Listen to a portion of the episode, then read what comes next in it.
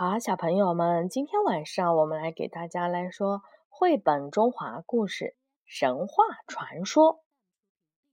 呃，这本书是由北京联合出版公司出版的。今天我们要说的神话传说呀，名字叫做《哪吒闹海》。嗯，殷商时期，有一个镇守陈塘关的将军，叫做李靖。他的夫人怀了身孕，可是过了三年零六个月也没有生下来。李靖很担心。这一天，李靖的夫人忽然肚子痛，接着就生下了一个大肉球。肉球，嗯，大肉球在地上滴溜溜的乱转，大家都惊呆了。李靖指着大肉球说：“是何方妖孽？”他一剑劈过去，轰的一声，肉球裂开了，从里面跳出来了一个小孩儿来。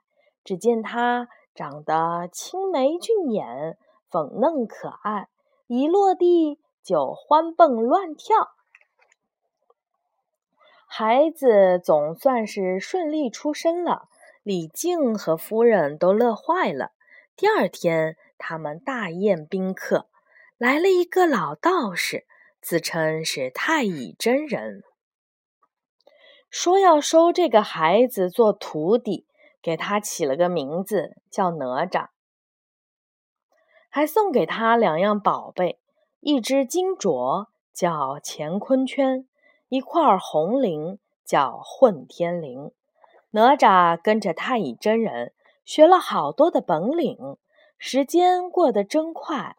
一转眼，哪吒就七岁了。这年的夏天特别的热，好几个月没有下雨。一天，哪吒嫌天太热，就到了九湾河边去玩水，还把身上的红绫解下来，在水中摆动。这下可坏了，九湾河是入海口，东海龙王的龙宫就在这儿。混天绫可是了不得的宝贝，在水里这么一摆动，震得海水翻腾，连龙宫也摇晃起来了。老龙王赶紧派巡海的夜叉出来，看看是怎么回事儿。夜叉出了海面一看，原来是个小孩在这里洗澡，就大吼说：“小孩，你在这干什么？”手里拿的是什么东西？竟然敢惊扰龙宫，吃我一斧！他举着大斧子向哪吒砍去。哪吒一看，赶紧躲开，把乾坤圈抛了出去。乾坤圈落下来，正砸在了夜叉的头上，把夜叉给打死了。虾兵连忙跑回去报信。龙王听了大惊，又派了三太子前去查看。三太子见哪吒就打，可是他根本就打不过哪吒，没两下就被哪吒打死了。哪吒自言自语：“听说龙精最有韧性，反正这条龙已经死了，不如抽了龙筋回去做成腰带送给父亲。”龙王一听三太子也死了，气得差点晕了过去。他跑到陈塘关找李靖，说：“李靖，你的儿子哪吒杀了我的三太子，我要让他偿命来。”李靖不相信，哪吒哪有那么大的本事呀？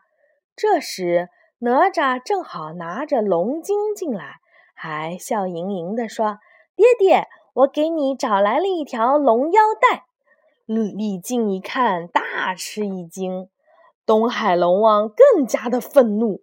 李靖，你等着，我要到玉皇大帝那里去告你。东海龙王怒气冲冲地驾云直奔南天门而去。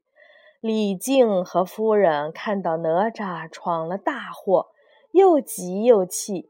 不知该如何是好，哪吒看到父母这样担忧，就偷偷地溜出了家门，拦住了东海龙王，和他大战了一场。哪吒打败了东海龙王，并把他变成了小蛇带了回来。哪吒回到了陈塘关，高兴地对李靖说：“爹爹，我把东海龙王抓回来了，现在。”您不用担心有人告状了。李靖听了大惊失色，急忙问道：“龙王在哪儿？快快快把他放了！”哪吒又把小蛇变成了东海龙王。东海龙王根本就不理会李靖的道歉，怒冲冲地跑了。跑的时候还大叫：“李靖，你等着，我会召集四海龙王！”一起来找你算账。没过几天，东海龙王果然带着其他的三位龙王来了。他们带了好多的虾兵蟹将，包围了陈塘关，要捉拿李靖一家，还要水淹陈塘关，让全城的百姓都给龙王三太子殉葬。哪吒挺身而出，对四海龙王大声说。一人做事一人当，我自己做的事自己负责，不要牵连我的父母和百姓。说完，哪吒就自尽了。四海龙王见了，哈哈大笑。东海龙王还不满足，哼哼地说：“你们这些凡人，竟然敢和神仙作对！之后的三个月，我还是不会让老天下一滴雨，你们就等着倒霉吧。”原来之前几个月没下雨，也是东海龙王在捣鬼，想要借此让百姓们多去龙王庙进献一些贡品和财宝。哪吒死后，魂魄在空中飘飘荡荡，后来被太乙真人带回了自己修炼的仙境。太乙真人把哪吒的魂魄带到了荷花池边，拿出了一粒金珠。口中念着咒语，把哪吒的魂魄向着荷叶一堆，大喝一声：“哪吒归来！”只见荷叶里跳起了一个英俊少年，那正是哪吒的莲花化身。太乙真人把乾坤圈、混天绫还给了哪吒，又送给了哪吒一对风火轮、一支火尖枪。哪吒脚踏风火轮。手提火尖枪，本领更大了。哪吒听说龙王不肯下雨，非常的傻。他踏上了风火轮，来到了东海口，舞起了混天绫，把东海搅的是天翻地覆。哪吒大喊：“老龙王，人间大旱，为何不下雨？”龙宫差点儿就翻了个个儿。东海龙王一看哪吒不但又活了，还比以前更厉害了，吓得直求饶。他向哪吒保证，从今往后按时下雨，再也不欺负百姓。哪吒才饶了他。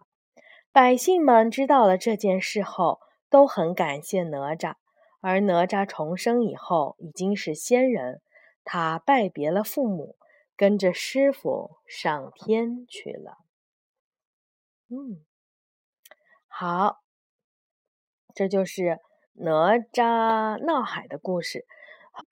啊，很感兴趣的小朋友呢，可以让爸爸妈妈帮你们找一下一九七九年版本的《哪吒闹海》的电呃电影动画电影来看一下。那个电影当年我看的时候，反正是哭了。